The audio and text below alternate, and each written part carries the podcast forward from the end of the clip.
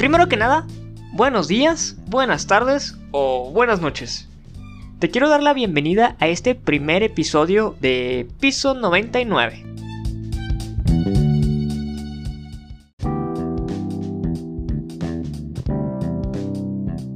Cuando escuchamos de la palabra tercermundista, de inmediato la relacionamos con México por las situaciones que se viven en la actualidad o atrás y que se están repitiendo, sea cual sea la, ocasión, siempre ubicamos a México como un país tercermundista. Pero, ¿quién hizo este término? ¿De dónde surge? ¿Y por qué se hizo? Vámonos hacia 1953.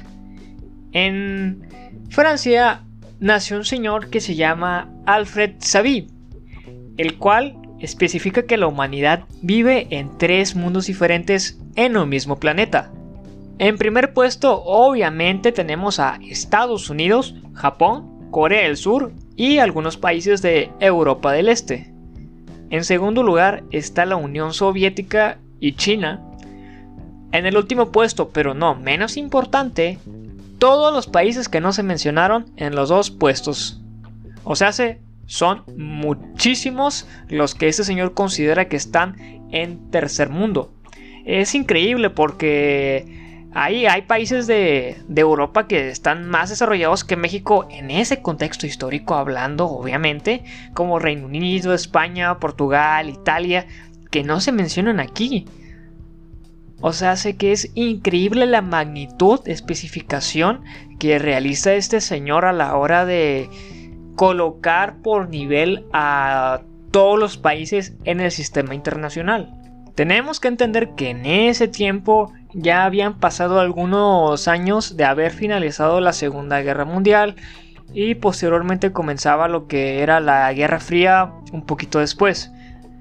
Entonces la magnitud colosal que tiene la economía en ese tiempo es crucial porque se enfrentaron a una crisis horrible a nivel mundial después de una guerra. Eso está muy claro. Si hay un conflicto armado eh, que involucra muchas potencias, claro está que tendremos una escasez económica. Y Estados Unidos salió a flote para salvar al mundo, entre comillas, eh, prestando dinero, ayudando a los países, a cambio de qué? De expandir su hegemonía, como lo conocemos ahora, una potencia que prácticamente domina al mundo en, en cuestión de decisiones, el poder adquisitivo, la diplomacia, el tipo de influencias que maneja. Entonces ahí se va desarrollando poco a poco el papel de Estados Unidos como una supremacía americana. Y si te preguntas qué tenía México, yo te responderé que tenía salud. Ahí andaba, vivito y coleando, tratando de no morir, solo existiendo. Pero oye Alex, todavía seguimos siendo un país tercermundista, avanzamos, vamos mejor, ¿qué está pasando ahorita en pleno 2021? Pues mira, mi pequeño saltamontes te explico dentro de las relaciones internacionales para ubicar a un país, entender cómo está desarrollado en el sistema internacional es muy sencillo. Hoy en día ya no se utilizan esos términos de primer mundo ni de tercero, son completamente obsoletos. Quiero que te imagines una línea recta. En el lado izquierdo tienes a la zona periferia, que son los países que están en vía de desarrollo, pero que tienen crisis política, económica, social. Algunos tienen una, otros tienen muchas. En medio está la semiperiferia, que son los países que alcanzaron ese nivel aceptable de desarrollo y no tienen ningún tipo de problema. Suelen pasar, pero de volada se solucionan.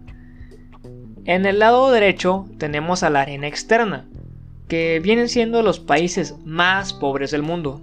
Pero si tú ahorita me preguntas, oye Alex, ¿y México en dónde está situado si esos términos de tercer mundo ya no se aplican? Es muy sencillo. Nuestro querido país México se ubica en la zona periferia, Actualmente, si no tienes una crisis política, tienes una crisis económica, social, de salud, educativa y continuamente son problemas que se van desarrollando. Por eso no hemos alcanzado una estabilidad aceptable para convivir en armonía en el sistema internacional. Claro está que tenemos esa interdependencia con Estados Unidos y Canadá, el cual nos tira un favorzote a la hora que tenemos un conflicto político, social, de salud. Ellos de alguna manera ven la manera de apoyar a, a México y lo logran rescatar por la interdependencia que surge. Nada más quiero que te imagines que si no fuéramos vecinos de Estados Unidos, otra cosa así hubiera sido.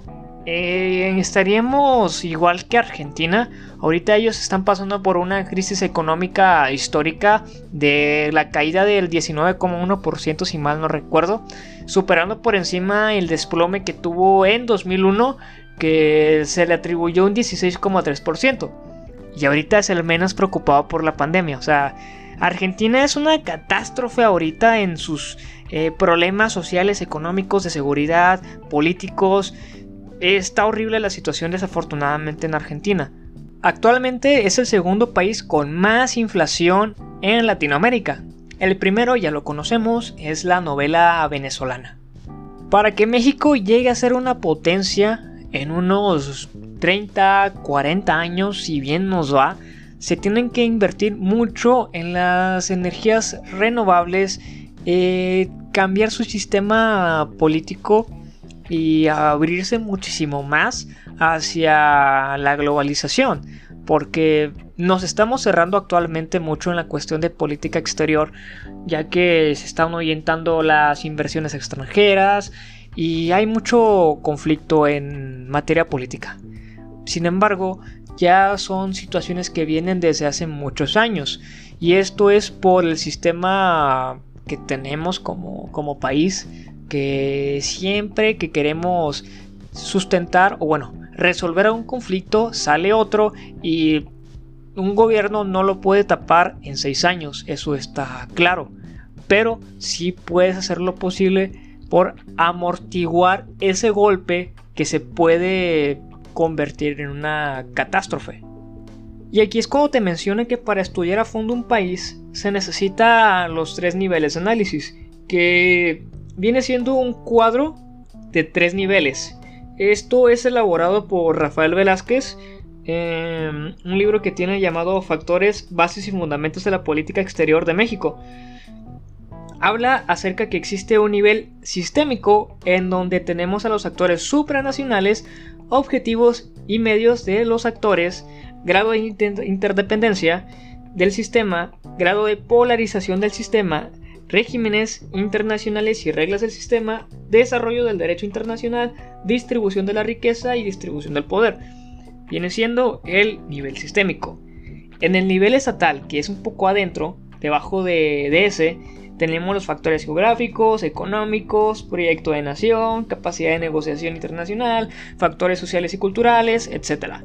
En el último nivel manejamos lo que viene siendo el nivel individual, que son los estilos, roles, salud mental, personalidad, ambición, experiencia personal, percepciones, factores psicológicos y biológicos del mandatario en turno.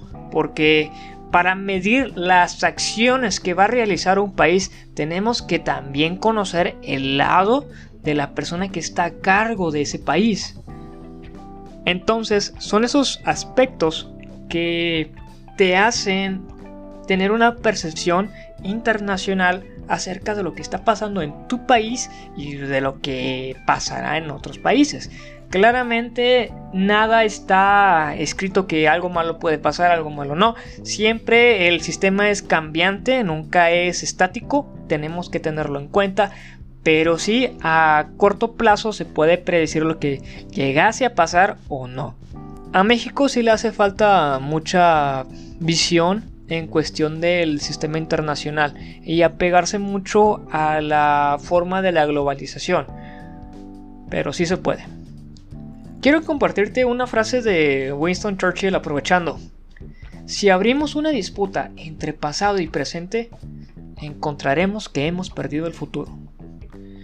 Winston fue un excelente ex primer ministro de Reino Unido, participó en la Segunda Guerra Mundial, ya a finales, si mal no recuerdo, y su legado aún continúa, ha sido de los más respetables en el Reino Unido y en materia de relaciones internacionales, es un crack. Vámonos directo con las preguntas de Instagram. Mi amigo Alexander Chávez me pregunta, ¿qué opinas sobre lo que pasó en Wall Street? Es completamente increíble, algo que jamás se había visto, pero si nos vamos a la historia de Reddit, tenemos que entender que siempre se han visto envueltos en muchas polémicas y es una comunidad muy poderosa en, la red. Es bastante importante su, su, participación dentro del Internet. Así que me parece algo increíble. Fabuloso y si lo hubiese hecho una empresa, obviamente la, acción es ilegal. Pero como fueron un montón de usuarios comunes, normales, se, se vuelve algo completamente fabuloso. La segunda es de mi compadre Luis Rivera. Me dice lo siguiente. Opinión formal de la posición de México ante el mundo. Pésima, horrible, espantosa. Una muy mala política exterior. Como estudiante de relaciones internacionales, estoy muy a favor de la globalización, estoy muy a favor del libre mercado, porque creo en la cooperación de las naciones para poder sobresalir en el sistema económico de nuestro país. De lo contrario, si nos cerramos a no estar atrayendo una inversión extranjera, se pueden cerrar muchas oportunidades para la mano de obra en México, para un crecimiento tecnológico, académico, eh, que las empresas se vengan a invertir aquí al país es algo muy bueno. Pero como las políticas empleadas por el actual mandatario han sido diferentes, entonces hemos tenido un cambio muy drástico de pasar a ser un país bueno para invertir a uno de los que ni de chiste voltean los empresarios porque hay riesgo de perder todo su dinero. Y bueno, eso sería todo de momento. Muchas gracias por acompañarme en el primer capítulo de Piso 99. Yo soy Edson Alexis. Puedes encontrarme en Instagram y Twitter como arroba EdsonAlexisMX. Y bueno, raza, nos vemos. Que estén bien. Cuídense. Hasta luego.